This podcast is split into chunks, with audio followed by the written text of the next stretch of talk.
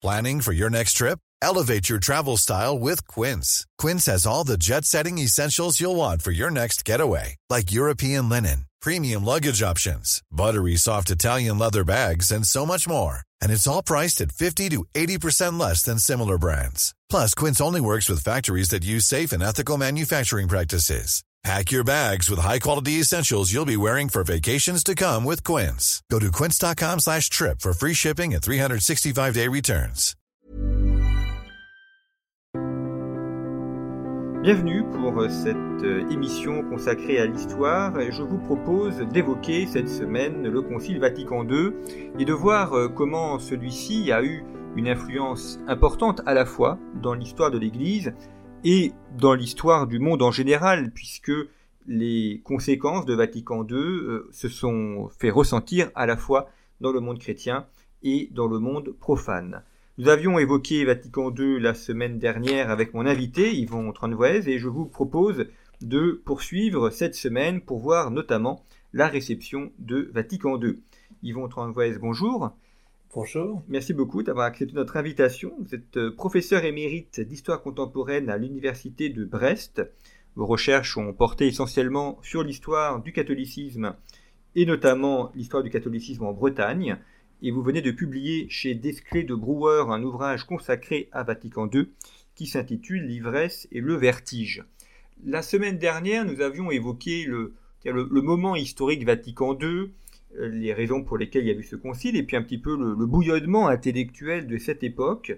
je voudrais cette euh, semaine, dans cette émission, évoquer plutôt les, conséquences de Vatican II. Les, alors les conséquences au niveau international, mais aussi les conséquences au niveau local, parce que la, particularité de votre, de votre ouvrage, et un de ses intérêts euh, principaux, c'est que vous évoquez à la fois, vous étudiez l'histoire au niveau international, et puis au niveau local à travers l'étude du cas breton. Mais avant d'aborder ça, euh, dans votre introduction, vous présentez un petit peu votre méthode de travail et notamment vous vous positionnez par rapport à un ouvrage qui a fait grand cas parce qu'il a apporté beaucoup à la réflexion sociologique, qui est l'ouvrage de Guillaume Cuchet, euh, qui s'intitule Comment notre monde a cessé d'être chrétien et euh, qui date de 1965, euh, le moment où il y aurait eu la rupture euh, précise entre un monde chrétien et un monde qui aurait cessé de l'être. Euh, vous reprenez donc l'ouvrage de Guillaume Cuchet en, critiquant au sens propre, c'est-à-dire en analysant sa thèse, et vous vous positionnez de manière un petit peu différente avec votre propre méthode historique et sociologique. Est-ce que vous pourriez expliquer un petit peu ce que vous avez essayé de faire et comment vous vous positionnez aussi par rapport à la méthode sociologique de Guillaume Quiché, sens que vous êtes plutôt historien que sociologue. Oui, euh, et Guillaume Cuchet est aussi historien fondamentalement. Mais alors, comment dire euh, Il y a plusieurs choses. D'abord, l'apparition du livre de Guillaume Cuchet en 2018 a été une, chose extrêmement importante parce que euh, je crois que c'est la, la première fois que on, levait, comme il le dit lui-même, un tabou qui tabou de ce qu'il appelle la sanctuarisation idéologique de Vatican II. il y avait une sorte de consensus jusque-là pour en quelque sorte ne pas euh, aborder les, les, sujets qui fâchent, euh, c'est-à-dire dans quelle mesure Vatican II est-il, euh, d'une manière ou d'une autre, une des raisons du détachement religieux que l'on aperçoit ensuite. Alors, Guillaume Cuchet ne fait pas de Vatican II la raison de la crise que l'on a connue par la suite. Il dit simplement que euh, il y a eu euh, dans Vatican II quelque chose qui a accéléré ou précipité des mutations qui étaient déjà en cours. Et en ce sens, euh, c'est vrai qu'il va un peu à l'encontre de la thèse dominante précédemment, qui était celle de, Daniel Arvieux-Léger et de Denis Pelletier, par exemple, thèse qui consiste à dire que fondamentalement, euh, ce sont les, mutations sociales lourdes qui se sont produites depuis les années 50 qui ont en quelque sorte emporté la pratique religieuse comme le reste. Et au fond, l'Église aurait vu le tapis se dérober sous ses pieds, mais comme d'autres institutions, partis politiques, syndicats et autres, ont été atteints par, par la même crise. Donc il y a ce débat-là qui est un débat intéressant, moi, je trouvais que Guillaume Cuchet avait raison de poser quand même la question de ce que le Concile Vatican II avait produit de fait, et pas forcément volontairement, et notamment quand il insiste sur l'idée que avec Vatican II, on est sorti de, de la, la, culture de la pratique obligatoire. Jusque-là, la pratique religieuse était une obligation, et puis le Concile, en quelque sorte, a appelé les chrétiens à la responsabilité, les a laissés un peu plus libres, si vous voulez. Et cette liberté, ben, c'est pro... finalement, euh, ça s'est traduit par un certain détachement religieux, pas immédiat d'ailleurs. Donc voilà, j'ai voulu, euh, dans ce débat-là entre deux écoles euh, historiques ou sociologiques, j'ai voulu moi apporter, apporter ma pierre. Alors, avec deux, deux, deux originalités peut-être. La première, c'est que euh, j'ai moi-même été impliqué dans, dans, les années 60-70. Enfin, j'étais étudiant à Paris à la fin des années 60 et au début des années 70, donc j'ai connu de l'intérieur ce qui se passait, et notamment au sein de, l'extrême gauche catholique, si vous voulez, en étant dans une revue positionnée là. Et puis, la, la, deuxième chose qui me paraissait importante, c'était de redonner un peu de chair, enfin un peu de concret, de, vécu euh, à, toutes ces, années. Et donc j'ai préféré travailler sur des dossiers particuliers pour me ce qui me permet de citer un certain nombre de textes d'époque et de montrer au fond euh, ce qui a été vécu. Euh, alors soit au sommet parisien dans quelques chapelles un peu groupusculaires, soit à la base dans des diocèses, notamment bretons, que je connais bien. Alors, bah, partons en Bretagne justement, puisqu'effectivement vous connaissez bien euh, la Bretagne et vous l'avez euh, abondamment étudiée. Je rappelle que vous étiez professeur à l'Université de Brest. La, Bretagne, euh, vue en 1950-1960, c'est, je dirais peut-être la, terre catholique par excellence. On imagine un enracinement très profond des traditions, d'une culture chrétienne et une région qui vote d'ailleurs majoritairement à droite et pour des candidats se revendiquant du monde chrétien.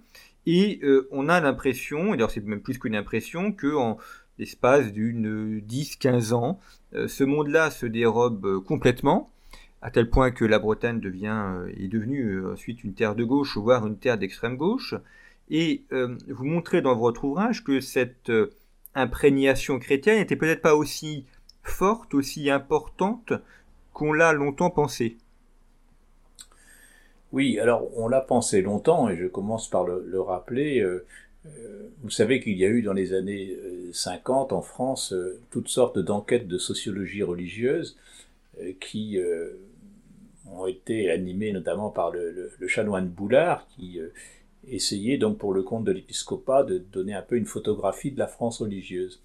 Et les diocèses bretons, comme les autres, ont fait l'objet d'enquêtes qui ont montré que disons à la fin des années 50, eh bien, euh, la, chrétienté bretonne était une réalité impressionnante, avec des taux de pratique religieuse considérables, euh, souvent à plus de 60% de gens allant à la messe tous les dimanches, enfin, dans des, disons, des proportions euh, qui ne se trouvaient pas forcément ailleurs, et à la limite même, ces scores étaient jugés trop bons par certains clercs qui pensaient que euh, il ne fallait pas se reposer sur euh, une civilisation paroissiale apparemment euh, bien établie, mais qu'il aurait fallu mettre en œuvre disons, des, une pastorale nouvelle à base d'actions catholiques spécialisées qui auraient permis donc de faire face aux évolutions qui venaient. Sans doute, en effet, on n'avait pas tort de penser que les choses allaient changer, mais on ne pensait pas que ça allait changer aussi vite. Alors,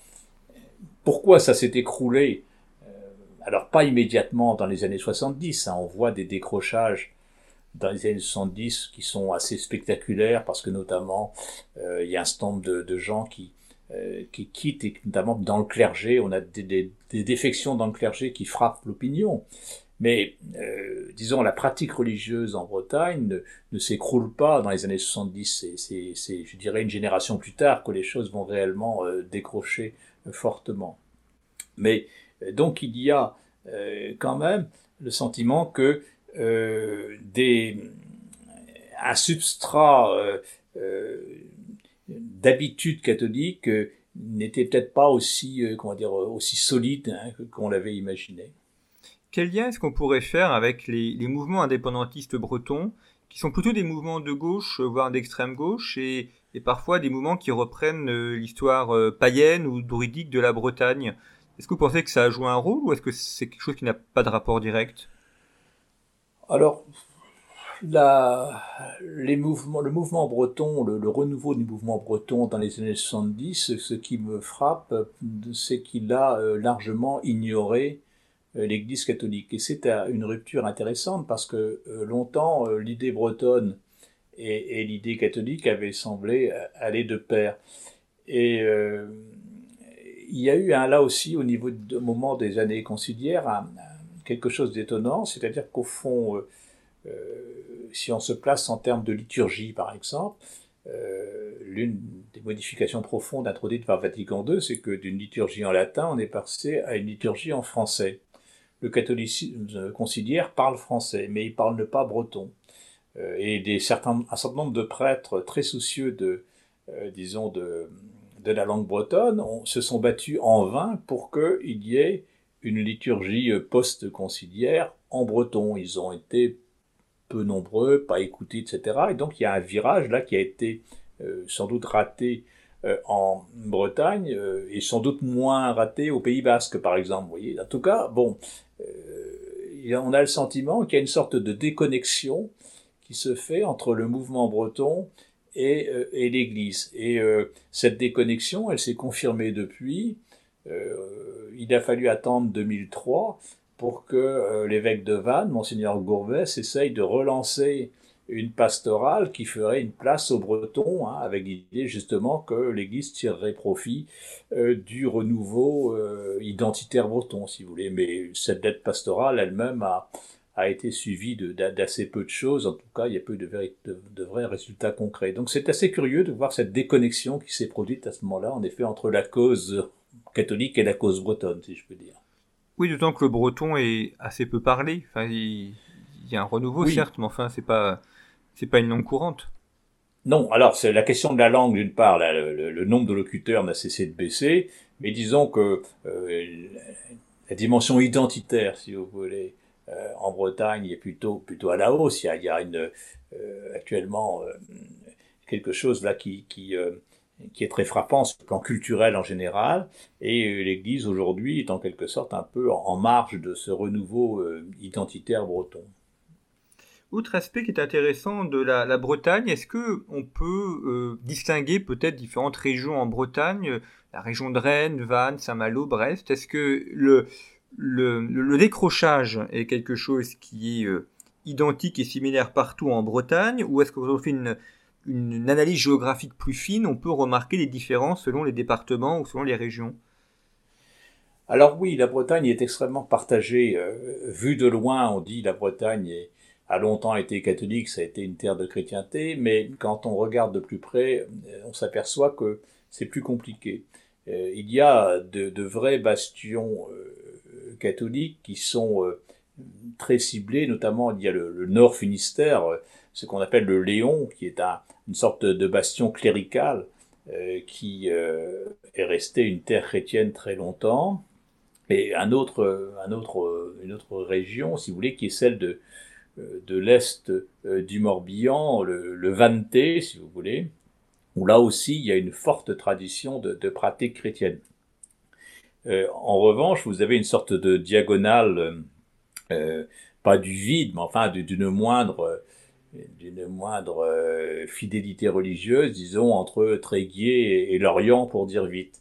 Mais ce qui est original en Bretagne aussi, c'est qu'il y a eu assez précocement, dès, la fin du XIXe siècle, une sorte de catholicisme qu'on appelle un catholicisme bleu, c'est-à-dire un catholicisme qui, euh, qui restait fidèle, si vous voulez, les, les, les, ses membres, si je puis dire, enfin, ce qu'on appelle les catholiques bleus, c'est des gens qui étaient euh, fidèles à l'Église en matière religieuse, mais qui refusaient de suivre les consignes politiques du clergé.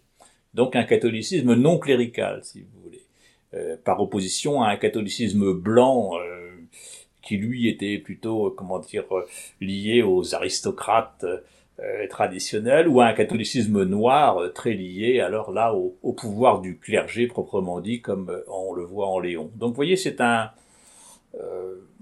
une terre assez euh, diverse si on la regarde de près. On a coutume de dire qu'une des raisons qui pourrait expliquer cette déchristianisation rapide, c'est le fait que le, clergé catholique est passé à gauche et est devenu euh, communiste et aurait emporté, justement par cléricalisme, les, les avec eux. Est-ce que, euh, quand on étudie les, textes historiques comme vous l'avez fait, est-ce que cette, euh, idée commune, on peut la, la valider ou est-ce qu'au contraire, c'est une idée fausse?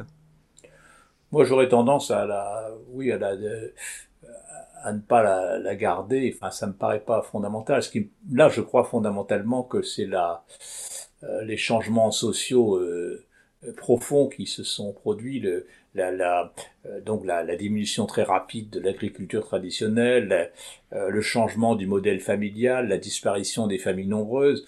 les familles nombreuses, ce sont quand même ces familles qui fournissaient évidemment le, le clergé, enfin prêtres et religieux et religieuses se recruter dans ces familles nombreuses, dès lors que le modèle familial s'est rétréci, euh, euh, tout ça s'est effondré. Donc il y a toute une série de piliers qui se sont effondrés. Et c'est ça, à mon avis, qui est, qui est, qui est essentiel à ce niveau-là. Alors, ensuite qu'un certain nombre de catholiques passés par l'action catholique, souvent la CEU ou d'autres, soient ensuite et rejoint ensuite les rangs de, la gauche et notamment du, nouveau Parti socialiste dont ils ont été quand même un élément important. Donc euh, ça, ça a joué, mais euh, je pense qu'on a là des catholiques qui sont éventuellement restés catholiques euh, dans le privé, si je peux dire, qui n'ont plus revendiqué leur catholicisme souvent dans, leur action politique euh, et et qui quelquefois, eh bien, on finit par perdre la foi comme on se débarrasse d'un vêtement superflu. Vous voyez enfin, je suis frappé du nombre de, militants qui, à un moment donné, enfin, qui sont arrivés au syndicalisme ou à la politique par le catholicisme au nom d'une exigence catholique, au nom d'une exigence chrétienne forte, et puis qui, à un moment donné, euh, ont trouvé, enfin, euh, de quoi se suffire dans cet engagement lui-même. Et euh, la religion disparaît parce qu'elle devient superflue.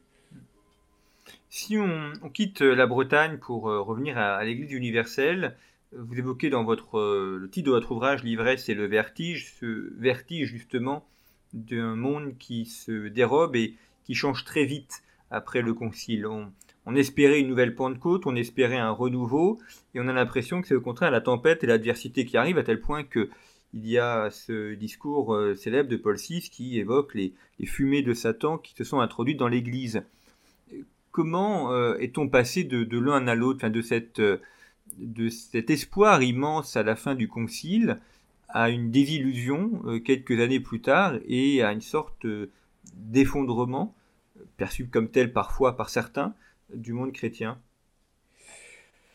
Oui, alors là, je, n'aborde qu'une partie de, du problème que, vous évoquez, et je l'aborde par, par, les extrêmes, par, par l'extrême gauche. Hein, ce qui m'a frappé, c'est pour ça que j'ai parlé de vertige. D'abord, c'est un, c'est un mot qui, qui, qui s'est imposé à moi parce que je le voyais apparaître souvent dans les documents que, euh, que je traitais.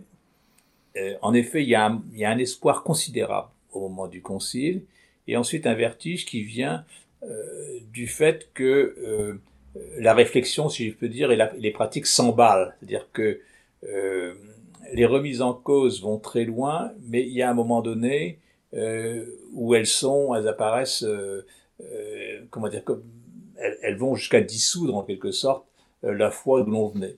Et donc, je suis très frappé de voir qu'au milieu des années 70, eh bien, on arrive par exemple à des, à des réflexions sur des, des lectures, par exemple, de la Bible qui sont assez étonnantes, des lectures matérialistes de l'Évangile ou de la Bible en général, qui sont des analyses très décapantes, mais qui finissent par détruire en quelque sorte tous les fondements de la foi.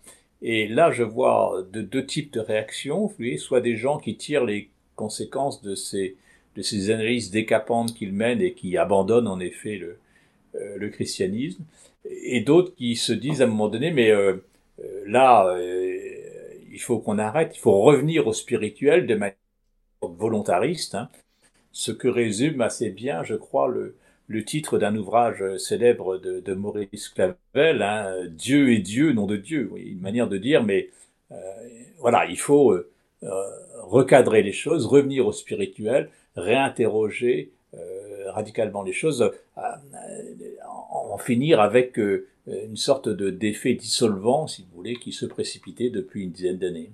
Ce qui est un peu votre parcours, enfin vous l'évoquez dans l'ouvrage, donc je ne fais que vous citer, mais c'est un petit oui, peu. Oui, je fais partie de ceux qui ont qui ont ressenti en effet cette impasse euh, des, euh, des lectures matérialistes, euh, qui, qui, en effet étaient extrêmement séduisantes à bien intellectuellement, si vous voulez, mais qui qui ne pouvaient en quelque sorte mener qu'à l'incroyance. Vous voyez, enfin c'est un petit peu, en tout cas moi comme cela que, que je l'ai ressenti. Alors c'est vrai que c'est une des, des particularités de ce livre et euh, j'ai beaucoup hésité pour ce. Pendant longtemps, je me refusais à, à travailler sur cette période parce que considérais que c'était trop proche euh, et que j'avais vécu cela et donc en quelque sorte l'historien euh, normalement il travaille sur un passé refroidi qu'il n'a pas connu. Et puis en fait, je me suis quand même aperçu que j'avais un avantage à avoir vécu ces années, c'est-à-dire d'avoir un certain nombre de documents, euh, souvent euh, peu connus et euh, euh, voire disparu parce que c'était l'époque de l'église polycopiante, vous savez, où on jetait à la poubelle beaucoup d'éléments qui étaient euh, sous une forme comme ça assez euh, médiocre. Et moi, j'ai tout conservé par réflexe d'historien. Donc, j'avais quand même un certain nombre d'éléments et d'éléments de compréhension interne, je crois, qui pouvaient apporter quelque chose que de plus jeunes collègues n'apporteraient sans doute pas. C'est vrai que c'est un, un, des éléments très, très attrayants dans votre ouvrage et qui apporte beaucoup, c'est que vous citez énormément les revues, euh, vous citez aussi euh, des personnes, je ne vais pas dire secondaires, mais en tout cas qui, qui n'étaient pas euh, sur, euh, enfin qui n'étaient pas les plus visibles, euh, mais qui ont eu un rôle important en, en arrière-plan, enfin des intellectuels qui ont produit des revues, qui ont créé des, des mouvements d'action, qui ont apporté de la réflexion, des gens qui dont le nom aujourd'hui n'est plus connu, mais euh, qui dans le, bouillonnement intellectuel des années 1960-1970 ont apporté beaucoup et ont contribué à faire avancer certaines thèses. Ah oui, alors si, j'avais à choisir, je vous dirais que les, deux héros, entre parenthèses, de mon livre sont Bernard Béret, donc le prieur de, l'abbaye de Beaucain, qui a été euh, démis de ses fonctions en 1969 parce qu'il avait eu euh, l'imprudence de proposer euh, une année sabbatique pour que tous les clercs puissent remettre en cause euh, le célibat qu'ils avaient choisi précédemment, pour une sorte de mise à plat pour vérifier si l'authenticité de ce choix restait toujours judicieuse. Et l'autre, donc héros, entre guillemets, encore une fois, c'est Michel de Certeau, le jésuite, qui me paraît être un des esprits les plus lucides euh, les plus brillants, les plus lucides sur euh, ce qui s'est produit à l'époque et sur la, profondeur de la crise euh, qui était en jeu derrière toute cette agitation militante à laquelle il participait, mais un peu à la marge. Et quel est le rapport aussi, alors plutôt maintenant dans les années 1970, au, au tiers-mondisme, au, au mouvement de, de, de, décolonisation, parce que la décolonisation s'est achevée en 1960, mais ces mouvements révolutionnaires, attirance notamment pour euh, les mouvements en Amérique latine, en Afrique, est-ce que ce sont des choses qu'on retrouve là aussi au sein de l'Église de France, voire euh, en Bretagne? Oui, alors les années 60 sont les grandes années du tiers-mondisme, euh, du tiers-mondisme catholique, avec donc un engagement très fort de toutes sortes de gens qui sortent de, des mouvements d'action catholique. Ça a été très bien montré par un de mes collègues, Charles-Édouard Harang, hein, qui a montrer comment les jeunes catholiques découvraient le monde, et donc euh, le tiers-mondisme étant la suite logique d'un engagement souvent d'action catholique. Et puis les années 70, il y a une sorte de, de modification très, très forte là qui est, qui est euh, euh, non plus l'aide au tiers-monde, mais l'engagement aux côtés des révolutionnaires de, des pays donc en lutte. Vous voyez donc ce côté engagement auprès donc des, des pays sud, enfin des, des mouvements de libération sud-américains. Euh, voilà, c'est l'engagement révolutionnaire qui devient un peu la, euh, la, chose la plus, la, plus attractive pour des jeunes euh, militants chrétiens. C'est un changement de, comment dire, de euh, d'horizon assez, assez frappant. Et euh, est-ce que on le retrouve également chez le chez le clergé, notamment chez les évêques, cet élément-là, ou est-ce que ça reste au niveau des laïcs et, plutôt de, de, la base? Ah bah, les, les évêques des, des, des, années 70 sont euh, surtout euh, soucieux d'essayer de, faire face à tout ce qui se passe, à tout ce qui bouge et à comment dire de euh, d'organiser euh, une sorte de pluralisme qui leur échappe. j'évoque dans l'un des chapitres de, mon livre ce, texte très important de 1972 par lequel les évêques français ont, théorisé le pluralisme politique. Hein. Alors, euh, on peut dire, c'est bizarre, mais bien entendu que les catholiques avaient des positions politiques diverses auparavant, mais euh, euh, officiellement, il y avait, si vous voulez, toujours une idée que d'un vote catholique qui devait se, se faire, en tout cas d'une fidélité, fidélité à un certain nombre de d'intérêts, si vous voulez, qui étaient ceux de l'Église. Et là, maintenant, à partir de 1972, on a une sorte de pluralisme politique qui est admis, théorisé, et, et je dis de manière un peu perfide peut-être que euh, les évêques là acceptent de n'être plus autre chose qu'une sorte de d'autorité de régulation du marché, si vous voulez, sur un marché libre des options politiques dans le catholicisme.